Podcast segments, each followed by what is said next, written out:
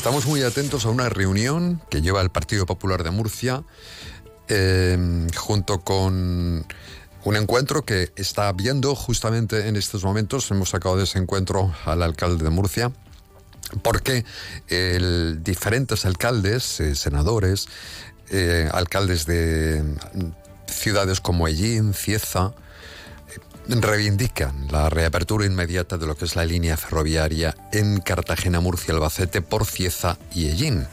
Cuidado de lo que estamos hablando, eso es muy importante porque hace más de dos años esa línea fue cerrada por el gobierno de España siguiendo no sé qué criterios y así continuamos. Vamos a hablar con el alcalde de Murcia, quien hemos sacado de esa reunión, donde además se va a llevar a cabo, se va a leer un manifiesto.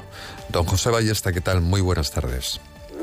Encantado de saludarles. Igualmente, se reúnen en un acto donde alcaldes, como decíamos, usted, el de Albacete, además de representantes de otras poblaciones, efectivamente afectados ¿no? por ese cierre ferroviario de la línea Cartagena, eh, Murcia, Albacete por Cieza. ¿Nos recuerda, señor Ballesta, por qué motivos se tomó esa decisión? ¿Por qué motivos el gobierno de España toma esa decisión? ¿Cuáles fueron los criterios técnicos o al menos las explicaciones que se tuvieron y que se dieron, imagino, a ustedes para llevar a cabo esta desconexión? En un primer momento se habló de las conexiones de la alta velocidad, el soterramiento y las conexiones de la alta, de la alta velocidad desde Murcia hacia Lorca, ¿no? que impedían continuar con esta, con esta conexión.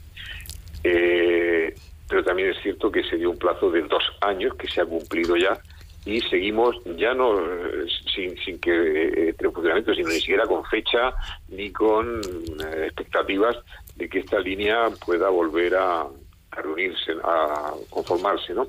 Y claro, hoy lo que hacemos es que hay, no es una reunión cualquiera, son más de 20 alcaldes y alcaldesas de todos los municipios de la línea, desde Albacete hasta Cartagena, Albacete, Tobarra, Allí, Caraparra, Cieza, Blanca, Barán, Fortuna, Lorquier, todos eh, vamos a estar aquí eh, reunidos junto con representantes eh, regionales, nacionales, diputados y senadores para solicitar la apertura inmediata de esta de esta línea, ¿no? Y, créame, no, no lo hacemos como un capítulo más de un político irritado, ¿no? Como una especie de, de, confrontación política partidista, sino que lo hacemos para reivindicar unos derechos básicos que tenemos como españoles, para reclamar una justicia distributiva, como ciudadanos comprometidos con miles de personas que lo que quieren es eh, igualdad, lo que quieren es una cohesión territorial, económica, social y que todos tengamos las mismas oportunidades, ¿no? Y claro, hay ahora mismo todos estos municipios que han quedado completamente aislados durante dos años y no tienen expectativa de poder volver a recuperar eh, esta, esta cuestión, que no solamente es de pasajeros, piense que, por ejemplo, por esta línea pasan todas las mercancías que vienen, bueno, de tan importantes como de las refinerías combreras y de muchas industrias de la región que se conectan con Madrid a través de este corredor central. O sea que no es solamente una cuestión de pasajeros, sino también de mercancías. Hmm. Se revelan contra esa decisión que ha explicado para que efectivamente se habilite no esa conexión por tres, por tren, perdón. ¿A qué cantidad de personas, alcalde, podría estar o podría beneficiar, mejor dicho, eh, esa apertura de esta línea? Pues mire, entre las dos provincias estamos hablando de casi dos millones de personas, o sea que no es una broma tampoco. Piense que, que, estamos hablando de una línea histórica que, ha estado funcionando durante, durante casi dos siglos, que se permanece cerrada y que mm, conlleva muchísimos problemas. En este momento sabe usted que, muchos pasajeros tienen que llegar hasta Archena por, por, un, autobús, llegan, tienen que ir autobús hasta Albacete para me, refiero en conexión ferroviaria, es decir, que no hay conexión ferroviaria, hay que hacerla en autobús, ¿no?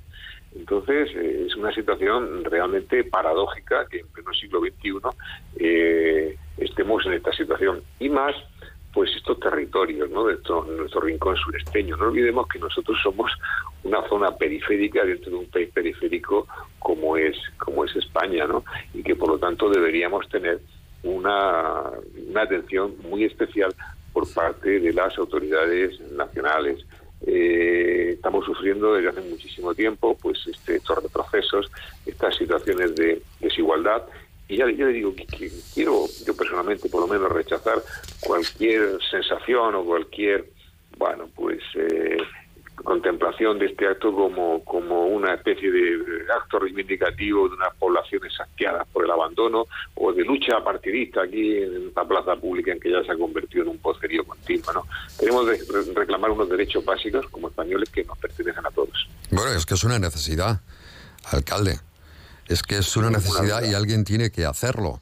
Yo recuerdo también que incluso el secretario general de los socialistas murcianos se le ha llenado la boca con esta reivindicación, pero mm, nunca más se supo. O sea, mm, está muy bien solicitarlo, pero hay que quizá eh, hacer más presión y él también podría hacer mucha más presión a su gobierno para que llegue esta línea. Mm, dicho lo cual, yo quiero preguntarle también, porque em, esto no se va a quedar aquí, van han firmado un manifiesto, ¿van a hacerle llegar ese manifiesto al ministro o al gobierno?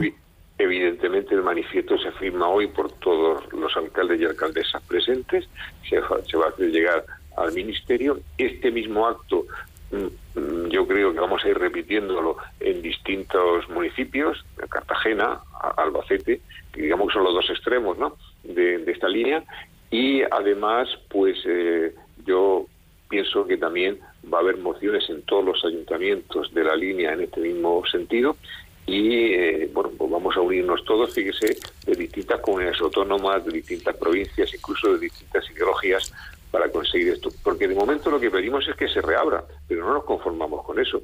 Queremos también que las promesas que en su día se hicieron de electrificar y de dotarla de las características de alta velocidad que están incluidas desde el año 2009, desde el año 2009, que se cumplan también. O sea, que de momento se abra y después que se siga avanzando. ¿eh? Hmm. Eh, ¿Para cuándo la reunión con el ministro de Fomento, por cierto? Para este y otros asuntos que reivindicamos, que necesitamos, ¿no? que son de vital importancia para el municipio. Usted le ha enviado una misiva al ministro y esperemos tener respuesta, ¿no? Sí, yo ya se la he enviado, no he recibido respuesta y como usted muy bien dice, no estamos hablando de lo que nos merecemos, sino de lo que necesitamos, que es algo muy distinto. Es algo muy distinto, ¿eh? es algo muy distinto.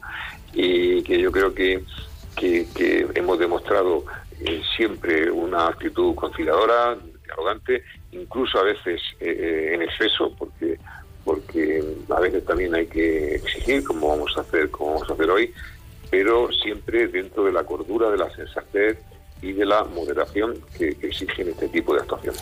Señor Ballesta, alcalde de Murcia, le dejo que continúe en ese encuentro. Muchísimas gracias por atender la llamada de Onda Cero y le mandamos un abrazo. Muchísimas gracias a todos. Gracias. Hasta pronto.